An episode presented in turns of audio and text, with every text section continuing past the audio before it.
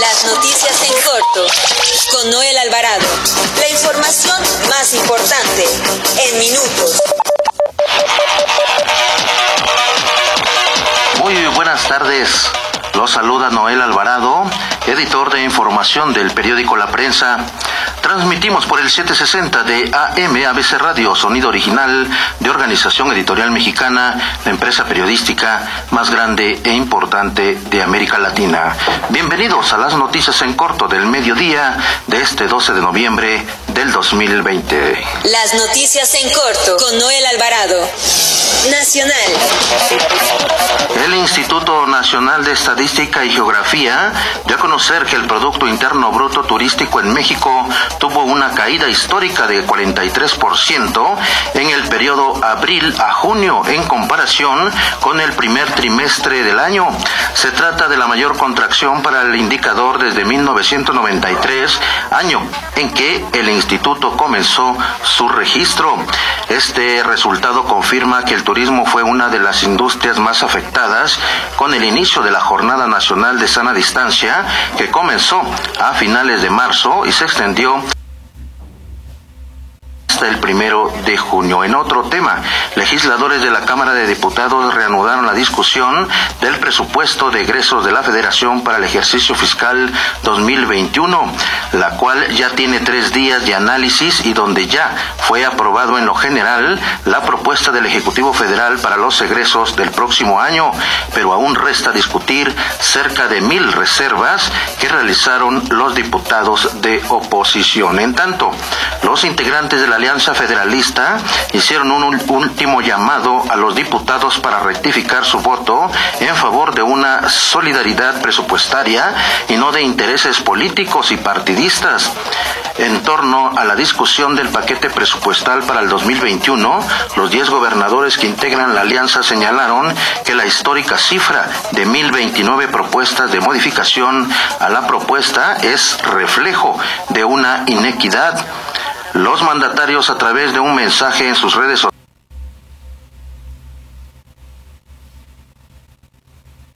subrayaron que el país necesita un presupuesto justo y destacaron que el gobierno federal deje de imponer la infamia presupuestaria 2021 y cumpla su compromiso con México y con quienes le dieron su confianza. También informó que el gobierno de México presentó una iniciativa para regular todo lo relacionado con la figura de la subcontratación.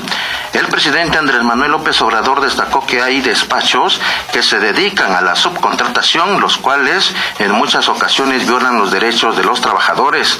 Luisa María Alcalde, titular de la, del Trabajo y Previsión Social, dijo que dicha reforma permitirá contar los tentáculos de, los, de la subcontratación y armonizar las diferentes leyes para que no existan huecos que permitan este tipo de simulaciones. También informó que investigaciones y juicios por fraude al fisco, nula deducción de impuestos, así como multas, son las sanciones más severas que prevé la iniciativa del presidente Andrés Manuel López Obrador para poner orden en el outsourcing a nivel nacional que fue firmada esta mañana en Palacio Nacional.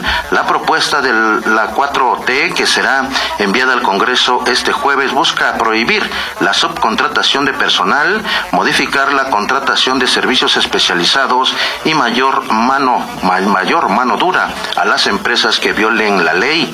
Además, la reforma presidencial para regular enviada a la Cámara de Diputados prevé la prisión preventiva oficiosa y penas agravadas a los casos de subcontratación y simulación de contratación de servicios especializados.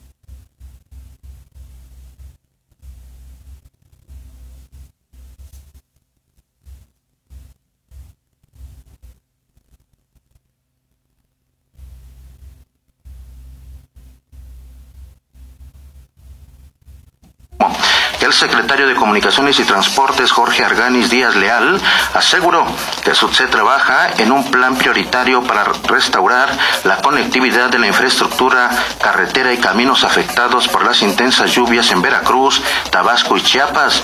Dijo que dicho plan será presentado mañana viernes, por lo que se trabajará en coordinación con los centros de la Secretaría de Comunicaciones y Transportes de esas entidades a fin de hacer los preparativos y dar propuesta a dar respuesta a las afectaciones. Afirmó que ya se cuenta con el reporte de, de incidencias y solo falta tener una evaluación de los daños. Adicionalmente, se darán eh, facilidades para que en todas las casetas de cargo de caminos y puentes federales el transporte que lleva ayuda humanitaria a la región afectada pueda ser gratis. También informo que el presidente Andrés Manuel López Obrador lamentó los asesinatos de periodistas y luchadores sociales y reiteró que se continuará con la pacificación de todo el estado de Guanajuato, así como de todo el país. Considero que las autoridades de todos los niveles de gobierno son responsables de la situación que se vive en territorio mexicano, por, por lo que en ningún momento se debe culpar a los ciudadanos. Metrópoli.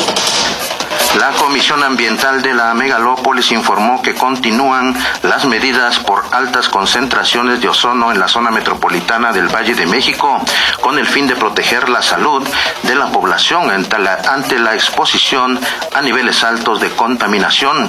El organismo recuerda a la población mantenerse informada sobre la calidad del aire y evitar hacer ejercicio en exteriores entre las 13 y las 19 horas. También informó que con el objetivo de dar a conocer las micro, pequeñas y medianas empresas y a emprendedores las ventajas que el comercio electrónico ofrece en la actualidad para impulsar sus ventas y aumentar la exposición de sus productos y servicios, se llevó a cabo el segundo encuentro de negocios virtual con el tema comercio electrónico. Además, le informo que personal del Instituto de Verificación Administrativa de la Ciudad de México llevó a cabo el retiro de tres anuncios espectaculares instalados en azoteas en las alcaldías Benito Juárez, Tlalpan y Tlalpan durante la noche de ayer. Nota roja. La Fiscalía General de Justicia de la Ciudad de México realizó un operativo y cateo en un domicilio de la calle de Magnolia en la colonia Guerrero, en el perímetro de la alcaldía Cuauhtémoc, donde presuntamente al menos el, joven Alessandro fue ultimado y su cuerpo colocado en una maleta. Las investigaciones de la policía señalan que se trató de un secuestro del menor por quien los presuntos plagiarios exigían como rescate 800 mil pesos. También informó que agentes de la Fiscalía General eh, de la República realizaron un operativo y cateo en dos inmuebles ubicados en el poblado de Mezcaltitlán, en, en Cozalá, Sinaloa. En el lugar se aseguraron una importante cantidad de droga. Las investigaciones continúan por parte de la Fiscalía General de la República a fin de conocer a quién le pertenecía esta droga. Con esto concluimos las noticias en corto del mediodía. Continúe con la programación de ABC Radio. Nos escuchamos a las 18 horas. Las noticias en corto con Noel Alvarado. La información más importante en minutos. Visítanos en www.abcradio.com.mx. Síguenos en nuestras redes sociales y escucha nuestros podcasts en Spotify y iTunes.